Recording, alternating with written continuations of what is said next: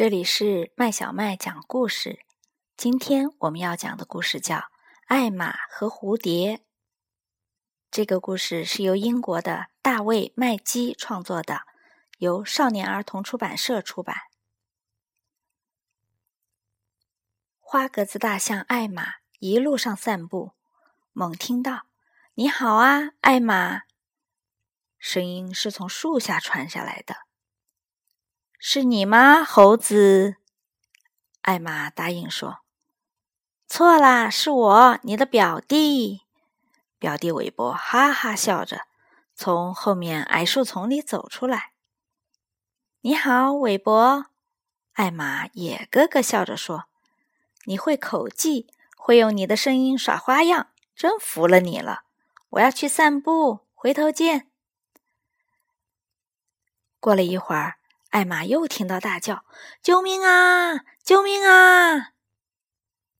艾玛暗笑说：“得了，韦伯，出来吧。”那声音又叫了：“救命啊！我出不去。”艾玛哈哈大笑：“是你的话，韦伯。”可话还没说完，他看到的是一只蝴蝶。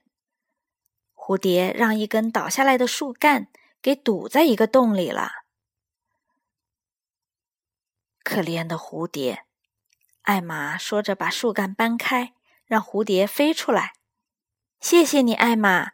树干倒下来的时候，我正好在洞里。蝴蝶说：“也许有一天我能报答你。”别客气，蝴蝶。艾玛说：“什么时候用得着我，请一定叫我。”蝴蝶说：“在哪里，我都会听到你叫我的。”一只小蝴蝶想要救一只大象，真是天大的笑话。艾玛一路走，一路咯咯的笑着。这时候，有一条很窄的岔道从大路岔开去。哎，这里我还从来没有去过。他说：“去这条岔路走一走，玩一玩。”没想到这条岔道从林子里出来，却通到万丈深渊的峭壁那里，太危险了。艾玛说：“而且岔道只通到前面那个山洞，我得往回走。”哎呀，天哪！我太大了，在这里没法转身，得先走到前面那个山洞，掉过头来，再往回走。快到山洞的时候，后面的岔道开始坍塌了。他赶紧冲出山洞，朝外一看，一段岔道已经坍掉了。哎呦不！他叫道：“我回不去了，救命啊！”他哇哇大叫，可是没有人回答。救命啊！艾玛再次哇哇大叫，还是没有人回答。他们离得太远了，他心里说：“那我就试试叫一下蝴蝶吧。”蝴蝶呀，救命！他大叫。他正想再叫，发现蝴蝶居然已经飞来了。哦，谢谢老天，蝴蝶你来啦！艾玛说：“这一回轮到我给困到洞里了，因为路塌掉了。”别担心，艾玛。蝴蝶说：“我去搬救兵。”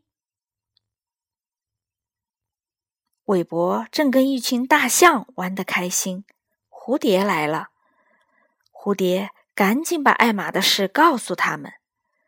这些象撒腿就跑，跑过去救艾玛。这些象一路跑到悬崖边上。就看到这个地方有多危险，连忙从峭壁边上退了回来。韦伯退回树林里，没了影子。有一两只象小心翼翼的从峭壁边上往下看，看到了艾玛。我看到他的鼻子啦，一只象说。转眼间，韦伯急急忙忙跑回来，拖来一根又长又坚韧的树藤。他把树藤的一头扔下岩边，朝下叫：“把它抓住，艾玛！用这根藤捆住你的身体，紧紧抓住。”蝴蝶说：“不要担心，没事的。”艾玛把树藤牢牢的捆住自己的身体，叫道：“我准备好啦！”那一大群象抓紧树藤，用力的拉，把艾玛从洞里吊出来，一晃一晃的掉了上去。艾玛一脱险，马上感谢大家，特别要谢谢的是蝴蝶。